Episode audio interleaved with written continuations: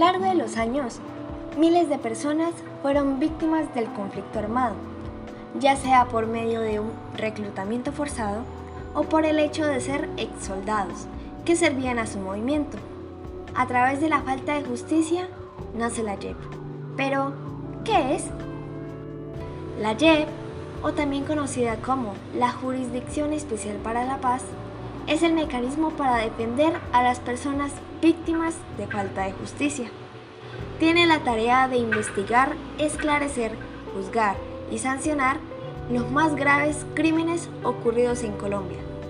Desde hace 50 años viene combatiendo contra las FARC y los problemas que el conflicto armado ha traído. La jurisdicción fue fundada el 23 de septiembre del 2015 y se estima que su disolución sea en el 2037, así prestando su servicio por 20 años más. Las personas que acuden ante su ayuda son aquellos que fueron excombatientes de las FARC, integrantes de la fuerza pública relacionadas con delitos del conflicto armado y personas implicadas en protestas sociales o disturbios internos. En resumidas cuentas, la JEP es un tribunal que busca garantizar los derechos de las víctimas, dándoles cobijo, seguridad y, aún más importante, justicia. La vitalidad que tiene este mecanismo es sumamente importante para todas aquellas personas disturbadas por la violencia en Colombia en donde los casos vienen desde separaciones de familia y desaparecidos a asesinatos. Aparte de esto, busca un equilibrio estable de paz en el país, que es lo que se ha venido buscando desde hace tiempo, con la esperanza de que un día Colombia pueda prosperar con tranquilidad y la JEP está haciendo realidad el sueño de muchos colombianos. Y no solamente eso, sino que también es el componente de justicia del sistema integral de verdad, justicia, reparación y no repetición. Fue creada por el Acuerdo de Paz entre el Gobierno Nacional y las FARC-EP.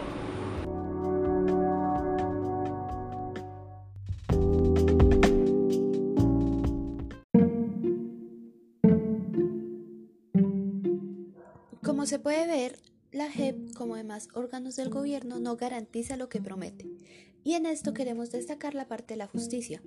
Aunque el objetivo es garantizar y administrar la justicia para víctimas como para actores de los conflictos, realmente la cantidad de personas que acuden a este desde las guerrillas y otros grupos que participan en el conflicto armado suelen ser limitados, así como los que logran empezar una nueva vida lejana a sus conflictos pues al final esto les deja efectos secundarios como traumas psicológicos o incluso llegar a amenazar con su vida si se acercan a ciertas zonas del país. Hoy en día el conflicto armado sigue presente en Colombia y el número de víctimas sigue en crecimiento, aunque no es comparable con el pasado. No se puede descartar que es un problema vigente en el país y que aún lo afecta.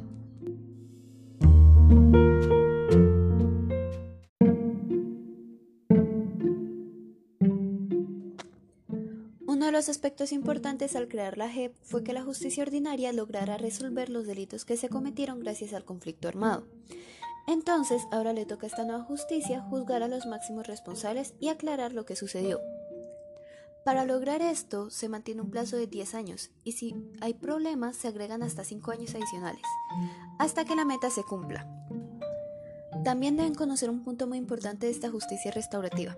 Lo más importante es conocer la verdad, por lo que a mayor verdad la sanción es menor. Si los responsables aceptan y reconocen una verdad, es posible que no vayan a la cárcel o su estadía se vea reducida. De lo contrario, pueden llegar a recibir sanciones de hasta 20 años de cárcel. Se estarán preguntando si esto es impunidad.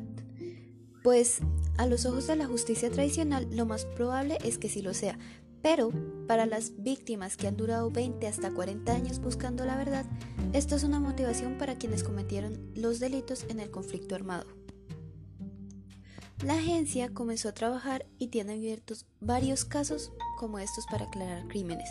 Por ejemplo, el secuestro de niños y niñas, el genocidio de la Unión Patriótica y los falsos positivos, entre otros. Básicamente el JEP se creó después del acuerdo de paz y se encarga de juzgar los delitos más graves cometidos en la guerra. El propósito es juzgar a los exguerrilleros militares y civiles que son responsables de estos delitos cometidos en el conflicto armado.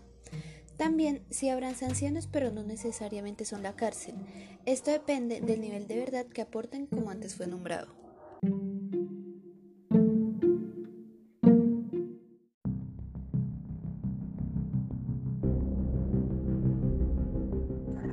La Jurisdicción para la Paz estudia e investiga casos centralizados, cuales son representados como siete macrocasos. Estos son secuestros, victimizaciones en Nariño, falsos positivos, victimizaciones de Urabá, victimizaciones en el norte del Valle del Cauca y el sur del Valle, victimizaciones de la Unión Patriótica y reclutamiento de menores. En dos años, la JEP ha intervenido sobre los crímenes más graves y representativos del conflicto armado. Ha sido una tarea ardua en la que han sobresalido la participación de las víctimas. En los casos que estudia la JEP se han logrado importantes acreditaciones, como por ejemplo la de 27 colectivos con un mayor de 100.000 víctimas, entre estos 31 resguardos y cabildos indígenas. También han intervenido en casos en los que se involucran niños, niñas y adolescentes reclutados por las fuerzas. La Jurisdicción Especial para la Paz permite y apoya la participación de estas víctimas como audiencia, cuales pueden presentar pruebas y cuestionar las decisiones con las que no se encuentran de acuerdo. Además, también pueden solicitar un abogado gratuito, asesoría psicológica y la posibilidad de obtener, protección profesional. Para la JEP, para que la JEP trate un caso, este debe pasar por una serie de etapas. La primera etapa es la sala de reconocimiento, cual estudia y analiza todos los informes relacionados con aquella investigación. Después de esto se identifica y denomina si el responsable de la afectación a la víctima es o no válido para entrar en juicio. ¿A qué responsable debe afirmar y aceptar con total verdad las afectaciones que ha hecho? Si éste afirma con verdades, se le asignará sanciones como la realización de actividades reconstructivas. Si no se afirma con verdad o es tardía la aceptación, se dispondrá de un tiempo de alrededor de 15 a 20 años preso.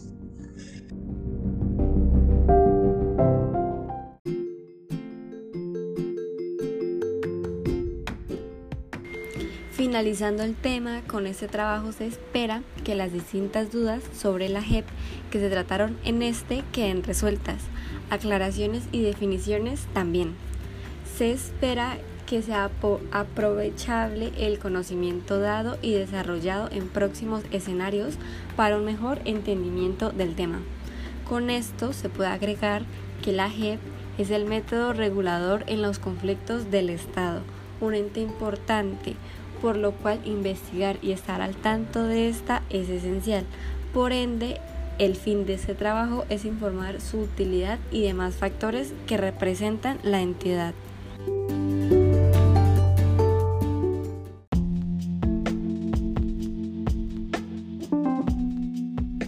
Muchas gracias por escuchar nuestro podcast sobre la JEP. Fue un tema bastante votado en nuestras redes sociales, así que finalmente aquí está. No olviden seguirnos para más podcasts y si no han escuchado nuestro podcast anterior, Colombia y el problema de la corrupción, les hago una invitación para que lo escuchen. Hasta la próxima.